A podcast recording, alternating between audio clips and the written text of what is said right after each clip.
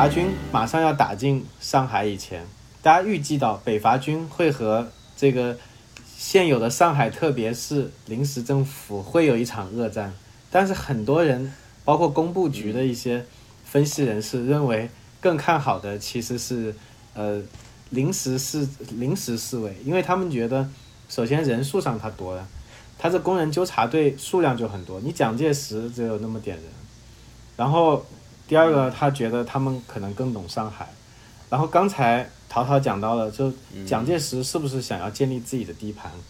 这是毫无疑问的，因为蒋介石在当时的那个呃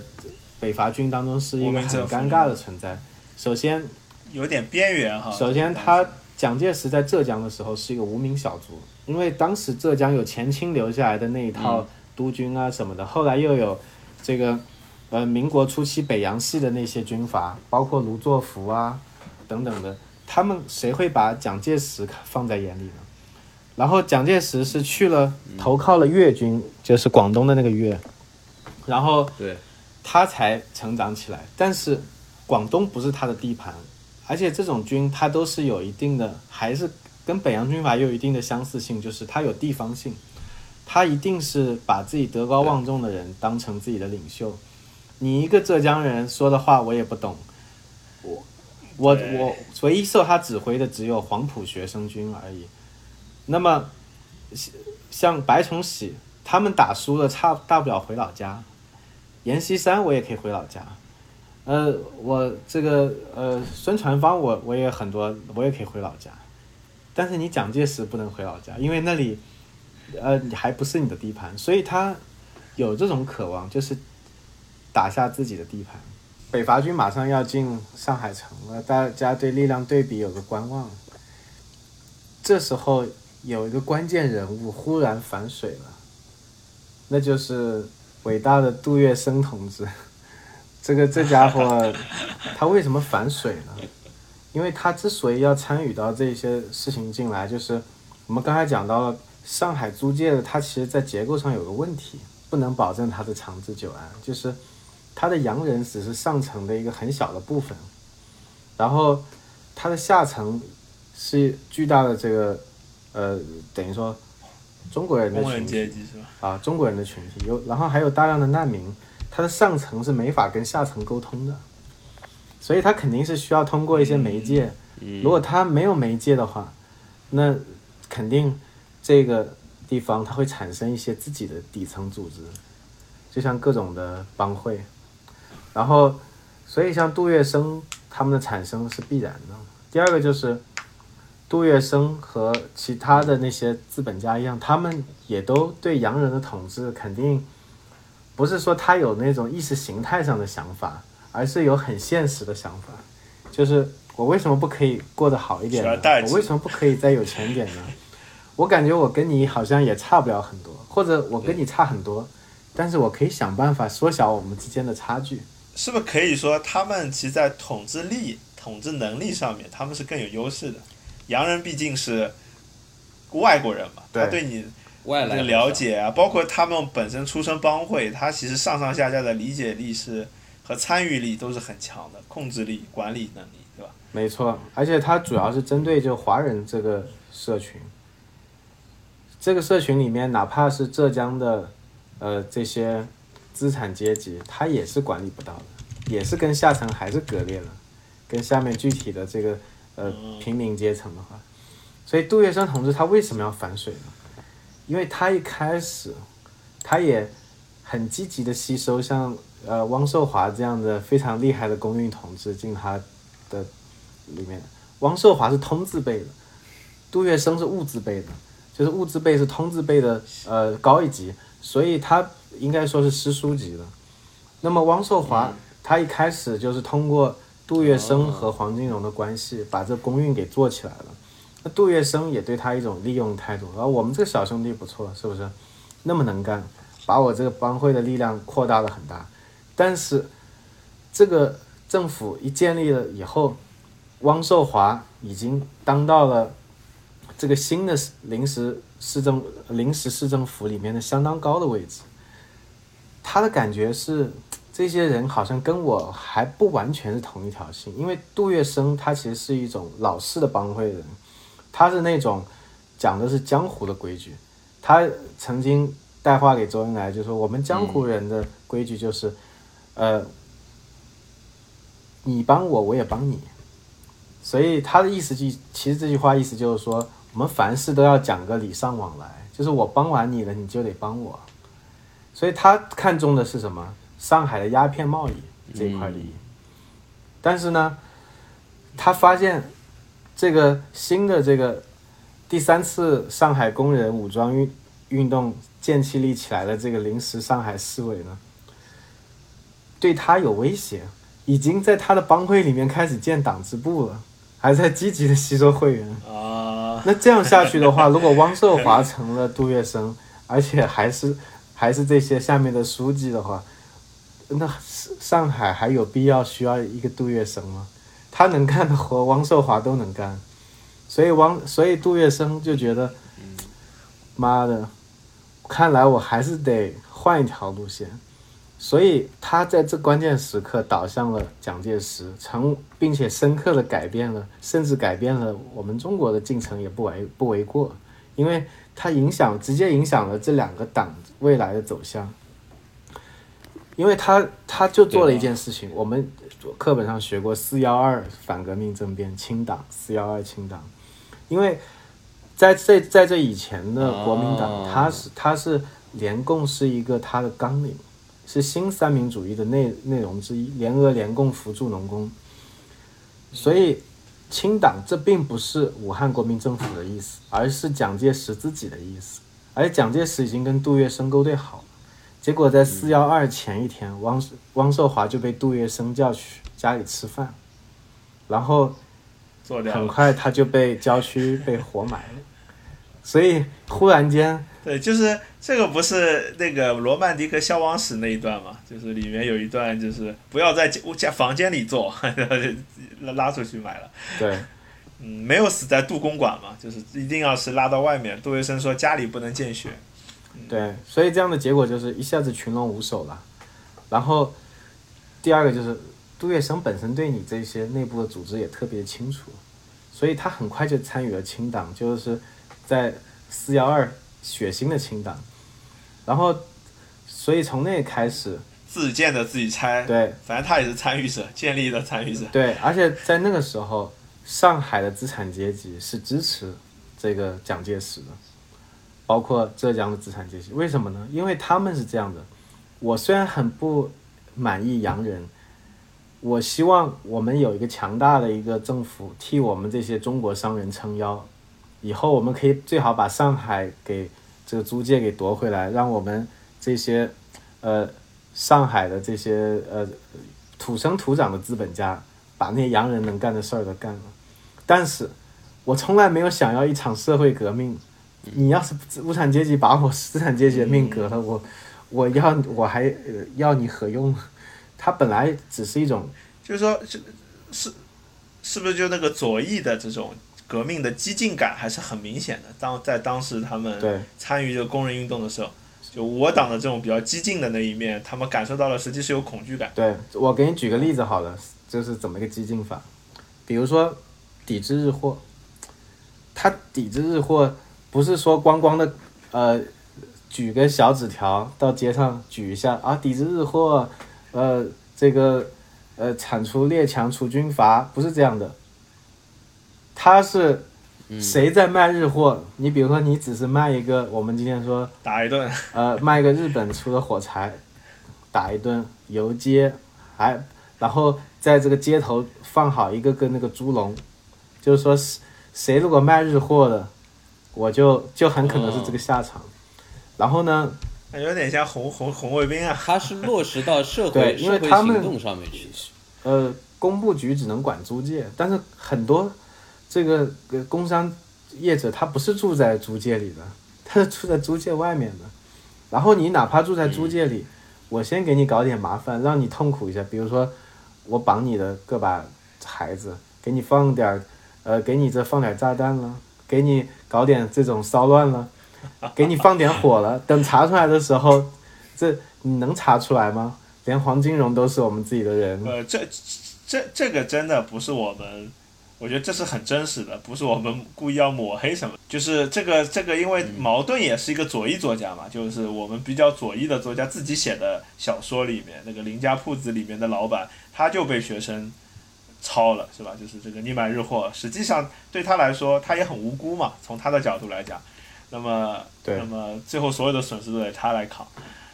方法也是很激进的，就有打架呀、推搡这样的行为。所以像这种，呃，当然也是有很多的记录的。这个毫无疑问就是说不是杜撰出来的，这个大家也是认可的。因为本身在这个书写的时候就说是工人工运嘛，这个还有就就是这些运运动，它本身也有很多的记载的。那么，所以当时资产阶级站在了北伐军这边，所以北伐军通过一场清党，我们表面看来好像说是以前我们可能留下印象是蒋介石耍流氓。现在我们知道，其实蒋介石一开始是不被看好的，他其实是，呃，等于说是通过逆袭了反水逆袭了一把，然后把上海给这个占下来了。我们说上海目前还是指这个华界的上海。他想通过这个翻盘。对他，他有一点就是，其实从客观角度哈，就是客观角度，我觉得他这一手是很高明的，是吧？实际他本身在。在战争中不那么被看好，另外他在国民政府中又是一个不是很主，不是在一线的一个一个一个领导者，是吧？对。通过这一手之后，他突然翻盘了，他在战争赢了战争，又当了国民党里面的一把手，那整个把整个中国的局势一下子变成了最耀眼的一颗政治明星。实际这一手是蛮厉害。对，因为在他之前，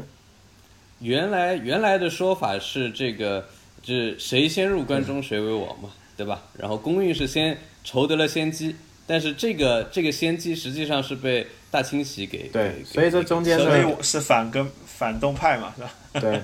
然后这个反动派违反了基本法，这个反动派还是谁认可呢？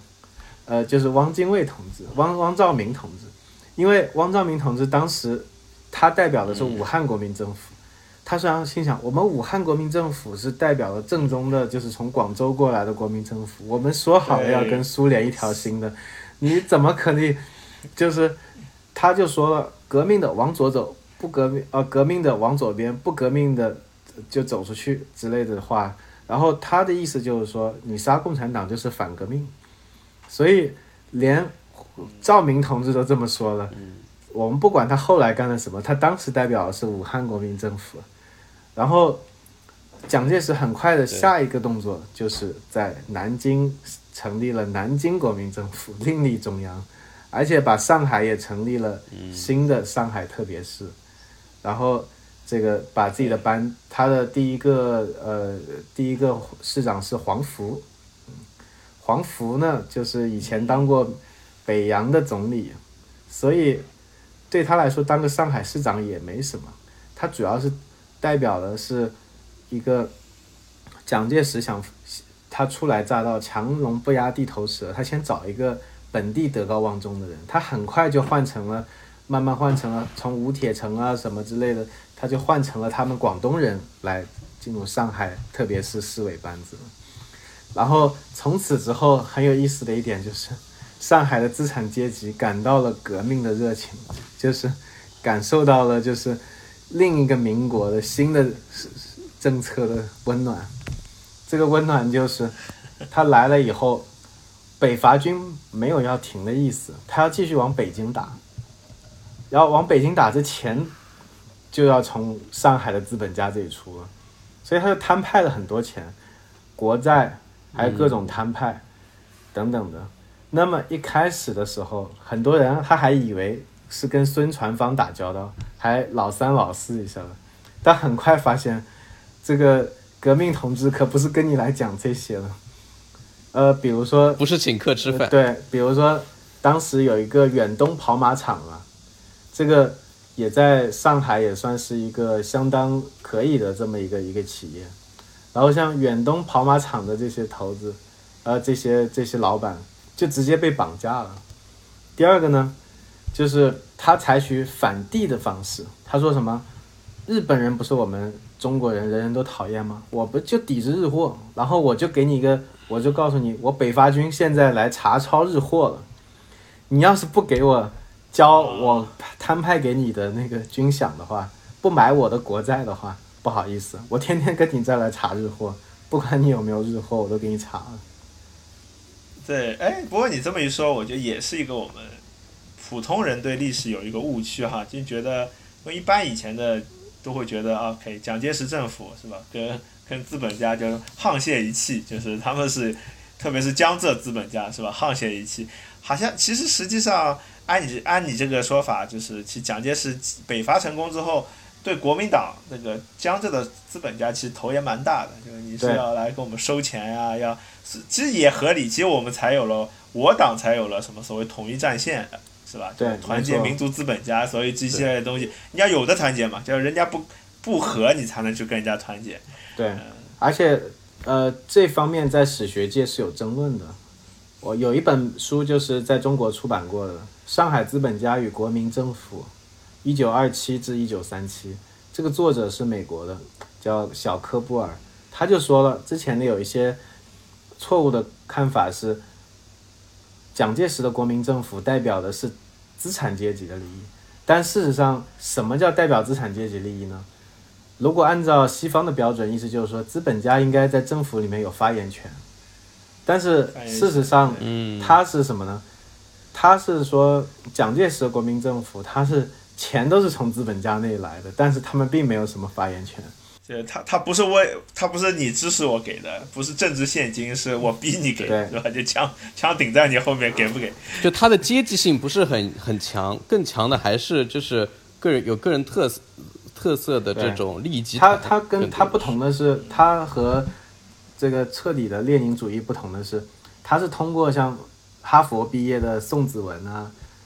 等等的，他建立起一套看似很像是资本主义的东西，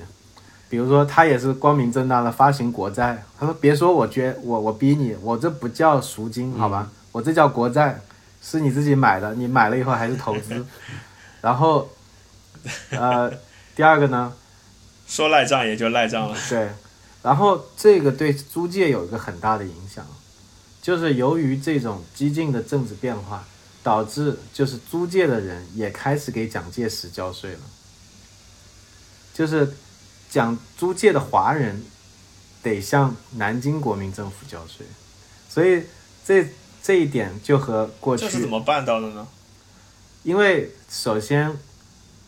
他从大义方针上说，我们新的这个国民政府是一个真正的革命的国民政府，代表了这个中国人民的利益。然后第二个呢，嗯，我们是一个按就是我们中国人应该给中国的政府纳税，不能给你们洋人纳税，所以他觉得他他就搬出之前的条约那套，就说你们那些条约是跟前清政府签的，我们现在必须商定新的，是吧？按照巴黎和会的精神，应该是尊重殖民地的嘛，你怎么可以还在我这里伤害我的主权呢？那么，呃，工部局也没有什么。也这时候的武装力量，工部局的武装力量在清朝的时候还可以打的太平军三进三出都没有问题，但是这时候已经打不过这个呃日俄战争水准的这个北伐军了，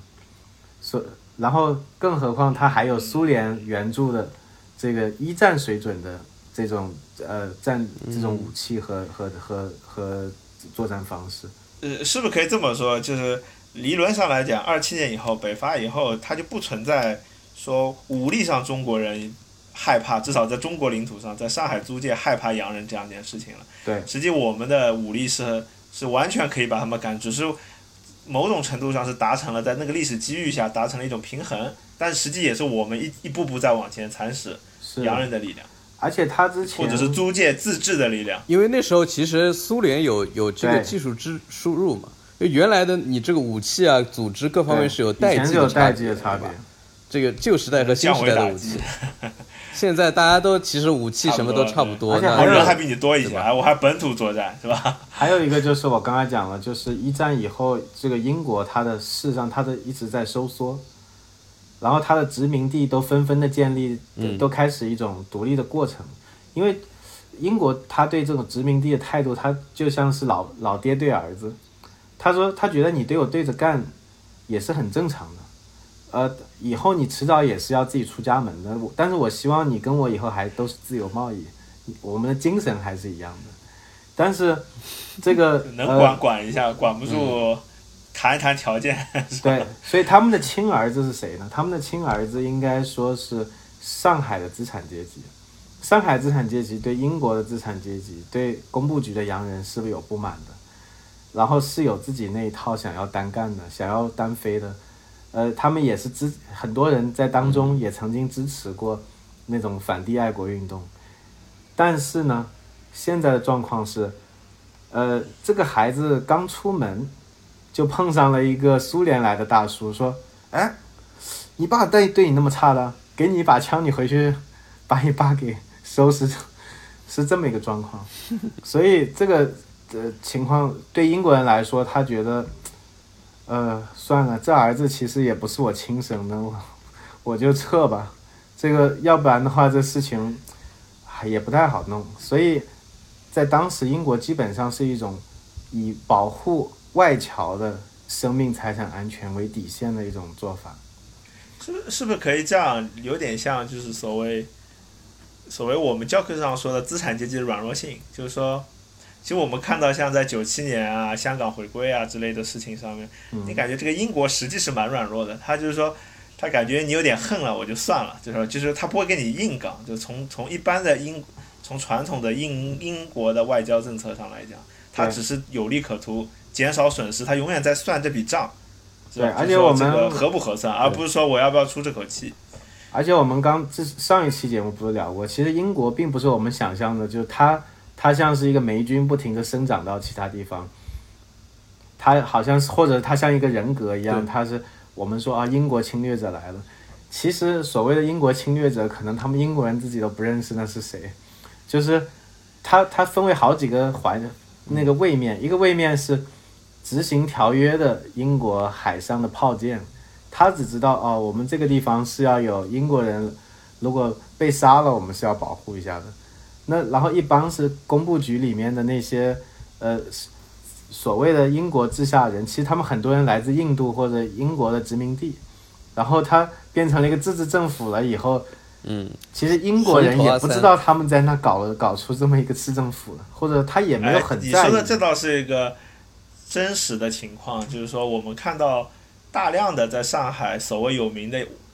外国人都不是英国人，就他并不是英国本土人。像沙逊，他是来自伊拉克的犹太人，他实际是一个中东人，中东人是吧？他根本可能都算不上白人，以现在的他以算现在现在的这个定义是吧？然后还有什么乌达克？乌达克是属于斯那个叫什么？就是捷克斯洛伐克人是吧？斯洛伐克来的一个。奥当时是奥匈帝国，对，就是他跟英大英帝国实际没有太大的关系。对，当然他生活在奥匈帝国的呃，比如在在大英帝国的租界里面，可能某种程度上，啊，我不知道他后来有没有国籍上的变化，但是整体来说他没有没有那么英国化。上海至少在上海的洋人，啊，但但是但是其实就是反过来看，那时候在呃。对于英国来说，它的国力也不像之前日不落帝国的时候那么那么就是说烹油之盛了吧？黄金时代也过去，它不会再像呃一八四零年的时候，然后再再就是怎么说这样一个比较新的时代，就是反殖民主义的时代做太大的动作。而且它下坡路了，而且它的它的那种呃秩序扩散的方式是属于十九世纪式的。其实就是说，我们之前讲，就是你自己去弄，给你一个特许状，你能弄多大弄多大，你能出弄出一个美国，弄出一个加拿大，算你厉害。但是我们英王就是名义上是你的保护人，但是他至于他下面，就是他在这个成本核算上面也有也有有，就原来比如说我英王名义上是你保护人，然后你需要比如军队武武装来支援的时候，我来我我派过来，然后你们在那边搞一下事情，对吧？然后现在现在对于我来说，我这成本合不来了。现代观念和过去观念的冲突嘛，就是民族国家有了之后，才有所谓寸土不失不争必争什么一个不能少这样的言论，对吧？因为你我们有一个共同体了嘛，哦，这是我们的地方，所以丢了是丢人，是吧？对，是吧？那种感觉。以前皇帝来说，反正啊，就是你 A A 皇帝 B 皇帝是吧？我送你一块土地，你送我块土地。而且像欧洲历史上。娶个女儿嫁个女儿就送一块土地过出去，对吧？就是根本是私人物品，是一个 property 的性质。而且以前连测绘地图都没有，脑袋里并没有一个地概念，是我们大清国是一个是一个萝卜还是一个鸡还是怎么的？没有，就是这个都是民族国家产生以后进行公立教育的一个产物。那以前哪怕画地图，我没有必要去画的很细，我我就是把道路在哪里啊，这个地标在哪里画出来就行了。对对对。主要给皇帝看看我，你看我们多大是吧？以前就是爽一爽，没有什么实际使用价值。是的。呃，不过我我觉得这没有对错之分了，只是说如果我们要了解过去，有时候要站到过去的人的一个经验，或者是当年当时的意识形态上面来来理解，可能更好。就像那个呃很火的罗翔老师有一个著名的叫三垛茅庐这个案件嘛，就是说一个一个女生如果在黑暗中看见这个在。蹲茅厕，然后有一个茅坑里爬上一个人过来要伤害她，她是一脚把他跺下去，还三脚跺下去，那后面两脚算不算是防卫过当？然后罗翔老师就说，你得站在当时那个人的情况，而不要站在后来的上帝视角的情况。对。然后我自己的我自己的这个呃比方就是，你就好像一个老爷爷跟他的孙子讲自己当年谈恋爱的事情。那么，这个他讲的这个故事很可能是有很多修改的，是站在今天他已经成家立业、孙子都这么大的角度来讲的，而不是站在他当时情窦初开遇见第一个女孩的心情来讲的，因为他后他都不已经不一样，他根本就在遇见第一个女孩的时候根本不知道自己后来会和其他女人结婚。夫妻间的罗生门嘛，就是你先，明明是你先喜欢我的，是我喜欢，就是老婆老公会有时候会为这个事情吵，其实就是，啊，就是已经是上帝视角了，后来的事情是的，来看，对。